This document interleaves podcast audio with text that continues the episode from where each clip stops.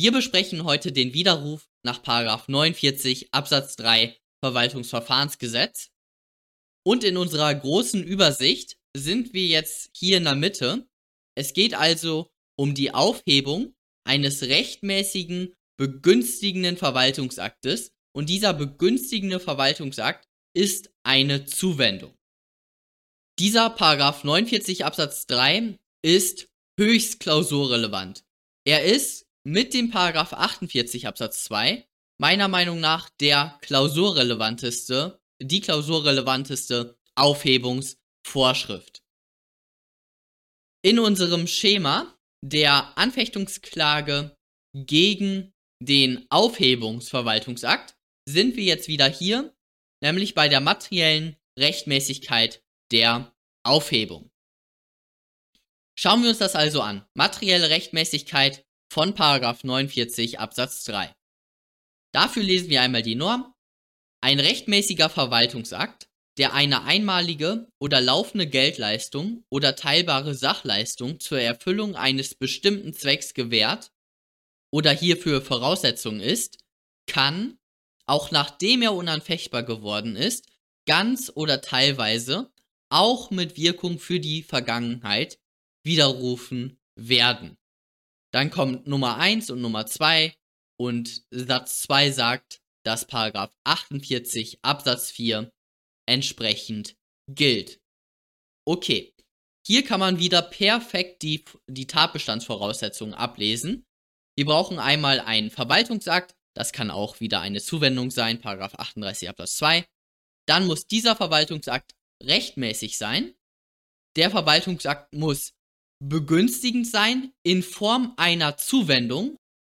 Vierte Voraussetzung ist der Widerrufstatbestand. Das meint die Nummer 1 oder Nummer 2, die erfüllt sein muss.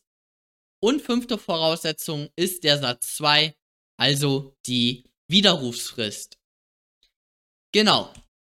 Hier wollte ich dann nochmal anmerken, wie in meinem Paragraph 48 Absatz 2 Video, dass der Begriff der Zuwendungsbegriff aus 49 Absatz 3 enger ist als der Begriff, der in 48 Absatz 2, also bei der Rücknahme, verwendet wird. Nämlich beim 48 Absatz 2 geht es allgemein um leistungsgewährende Verwaltungsakte. Und ein Beispiel für etwas, was unter 48 Absatz 2 fällt, aber nicht unter 49 Absatz 3, wäre eben die Beihilfe des Beamten oder Sozialleistung. Sozialleistung, wenn, wenn jemand, sagen wir, Arbeitslosengeld 2 bekommt, oder Bürgergeld heißt es ja jetzt, dann kann er mit diesem Geld auf Konzerte gehen, er kann damit Äpfel kaufen, er kann damit ein Busticket kaufen. Also ihm steht es frei. Bei einer Zuwendung, da sieht das wie folgt aus. Da gibt die Behörde Geld für einen bestimmten Zweck. Also beispielsweise Geld für Elektroautos. Hier, du bekommst 3000 Euro oder so, lieber Bürger, wenn du dir ein Elektroauto kaufst. Eben für diesen bestimmten Zweck, dafür bekommst du Geld. Das wäre eine Zuwendung. Das gleiche mit diesen Solaranlagen. Genau. Dann die Rechtsfolgenseite. Die Rechtsfolgenseite hier beim Paragraph 49 Absatz 3 ist super wichtig. Wirklich super wichtig. Also, im ersten Schritt sagt dir Paragraph 49 Absatz 3 gewährt ermessen. Weil es steht ja drin, kann widerrufen, kann ist das Schlagwort für ermessen. Okay. Hier beim Paragraph 49 Absatz 3 gibt es aber ein spezielles Ermessen. Denn die Rechtsprechung sagt, beim Paragraph 49 Absatz 3 gibt es nicht nur irgendein Ermessen, sondern das Ermessen ist ein intendiertes Ermessen. Bitte in der Klausur auch so hinschreiben. Intendiertes Ermessen. Okay, was bedeutet das? Woher kommt das? Die Rechtsprechung sagt, dass hier bei dem Paragraph 49 Absatz 3, da geht es um Steuergelder. Und eine Zuwendung ist ja eigentlich eine Schenkung von Geld. Also man schenkt eigentlich Geld für einen bestimmten Zweck. So. Und jetzt haben wir aber natürlich in Deutschland ein Wirtschaftlichkeits- und Sparsam Sparsamkeitsprinzip. Siehe zum Beispiel Paragraph 7 Bundeshaushaltsordnung. Bei Ausstellung und Ausführung des Haushaltsplans sind die Grundsätze der Wirtschaftlichkeit und Sparsamkeit zu beachten. Also der Staat soll, mit dem, soll das Geld nicht aus dem Fenster schmeißen. Der Staat ist an dieses Wirtschaftlichkeits- und Sparsamkeitsprinzip gebunden. Wir sollen das Geld sinnvoll bzw. wirtschaftlich einsetzen. Okay. Und hier beim Paragraph 49 Absatz 3, da hat ja der, der Zuwendungsempfänger hat einen Widerrufstatbestand erfüllt. Dann, wenn das hier der, wenn der Tatbestand erfüllt ist, dann ist auf der Rechtsfolgenseite eben das Ermessen das intendiert, nämlich intendiert darauf, dass im Regelfall zu widerrufen ist, weil es eben um, um Steuergelder geht. Wir haben dir Geld für einen bestimmten Zweck gegeben, aber du hast den Zweck nicht beachtet. Dann ist im Regelfall zu widerrufen. Um dann im zweiten Schritt auch das Geld wieder zurückfordern zu können. So, das ist hier dieser Sinn hinter dem intendierten Ermessen. Der, die Nummer 2 sagt beim Paragraph 49 Absatz 3 eine Auflage. Also, du hast eine Auflage nicht befolgt. Wir haben dir eine Zuwendung gegeben mit einer Auflage und du hast diese Auflage nicht beachtet. Du hast das Tun, was dir vorgeschrieben wurde, das hast du nicht getan, beziehungsweise das Unterlassen, was du unterlassen solltest, das hast du getan. Also eine Auflage schreibt ja ein Tun, Dulden oder Unterlassen vor. Paragraph 36 Absatz 2 Nummer 4. Genau, und deswegen soll hier im Regelfall widerrufen werden beim Paragraph 49 Absatz 3. Und nur wenn ein atypischer Fall vorliegt, dann, dann bleibt es bei dem kann widerrufen. Also dann bleibt es eine kann-Vorschrift, eine ganz normale Ermessensvorschrift. So, das ist das intendierte Ermessen. Das intendierte Ermessen ist also eine Sollvorschrift eigentlich. Also in das kann widerrufen müsst ihr ein soll widerrufen reinlesen. Und dann müsst ihr eben prüfen, liegt ein typischer Fall vor. Wenn ein typischer Fall vorliegt, dann ist zu widerrufen, weil der, weil der Widerruf ist intendiert oder liegt ein atypischer Fall vor, dann ist der Wortlaut richtig, sage ich mal, dann, dann steht da ein kann widerrufen und dann müsst ihr ganz normal das Ermessen prüfen. Okay. Wichtig ist auch nochmal hier, beim Paragraph 49 Absatz 3 gibt es genauso wenig wie beim Paragraph 49 Absatz 2 einen Vertrauensschutz. Also, bei dem Paragraph 48 gab es ja ganz häufig immer diesen Vertrauensschutz, besonders eben bei den begünstigenden Verwaltungsakten in Absatz 2 und Absatz 3.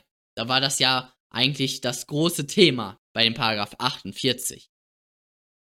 Hier beim Paragraph 49 Absatz 2 und Absatz 3, da kann man sich nicht als Zuwendungsempfänger bzw. als Empfänger eines begünstigenden Verwaltungsaktes auf den Vertrauensschutz berufen, weil dieser Vertrauensschutz ist schon in den Widerrufstatbeständen mit berücksichtigt worden.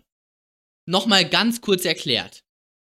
Ihr bekommt eine Zuwendung und diese Zu Zuwendung dient dem Zweck, dass ihr Solaranlagen auf euer Haus installiert.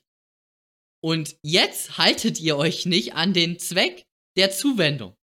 Ja, dann könnt ihr, dann habt ihr auch kein Vertrauen. Also da kann man, dann gibt es keinen Vertrauensschutz. Das ist ganz klar, ganz klar. Also ihr haltet euch nicht mal an den Zweck.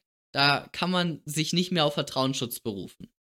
Das gleiche bei der Auflage. Wenn es eine Auflage gibt in dem Zuwendungsbescheid und ihr haltet euch nicht daran, dann könnt ihr doch nicht ernsthaft darauf vertrauen, dass ihr das trotzdem behaltet, obwohl ihr gegen die Auflage verstoßt.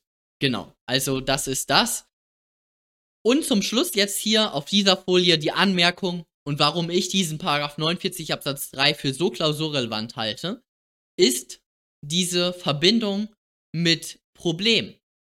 Insbesondere bei den Zuwendungen gibt es diese Problematik mit, wir haben keine Rechtsgrundlage bei den Zuwendungen. Braucht man eine Rechtsgrundlage bei begünstigenden Verwaltungsakten? Dann haben wir noch diese Zwei-Stufen-Theorie bei den Zuwendungen häufig.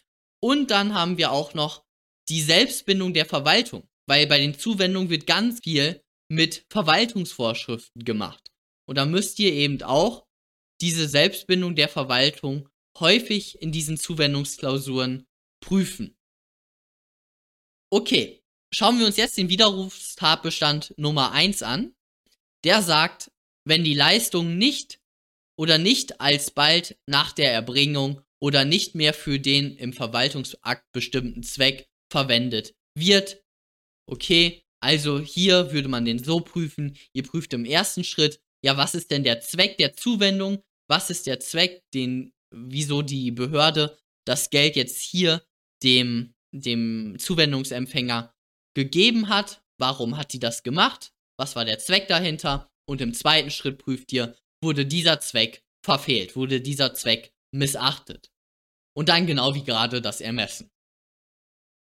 Okay, und beim Widerrufstatbestand Nummer 2, da steht drin, wenn mit dem Verwaltungsakt eine Auflage verbunden ist und der Begünstigte diese nicht oder nicht innerhalb einer ihm gesetzten Frist erfüllt hat. Diesen würde man also wie folgt prüfen. Ihr schaut zunächst einmal, liegt eine Auflage überhaupt vor? Da müsst ihr eben ins Nebenbestimmungsrecht kurz, äh, kurz reingehen, Paragraph 36 Absatz 2. Und dann müsst ihr schauen, wurde gegen diese Auflage verstoßen. Hier kann man als Klausurersteller natürlich auch wieder ein Problem einbauen. Nämlich die, die, das Problem, das Abgrenzungsproblem. Ist das hier eine Auflage oder ist das eine Bedingung? Könnte man hier auf, äh, einbauen als Klausurersteller. Okay, kommen wir jetzt zu einem ganz einfachen Beispiel. A erhält einen rechtmäßigen Zuwendungsbescheid für den Kauf eines Elektroautos. Die 5000 Euro werden ausgezahlt. A kauft sich von dem Geld ein Diesel-LKW. Die Behörde möchte jetzt das Geld wiederbekommen. Wie macht sie das? Okay. Erstmal geht es um die Aufhebung des Zuwendungsbescheides.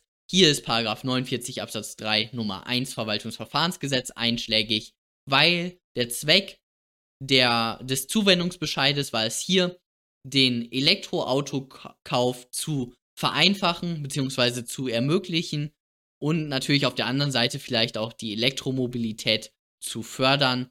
Das wäre schon ziemlich rein interpretiert in den Sachverhalt, aber okay, ihr wisst, was ich meine. Und der Kauf eines Diesel-LKWs verfehlt diesen Zweck des Zuwendungsbescheides natürlich.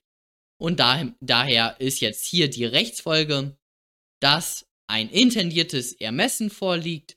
Das folgt aus dem Wirtschaftlichkeits- und Sparsamkeitsgebot.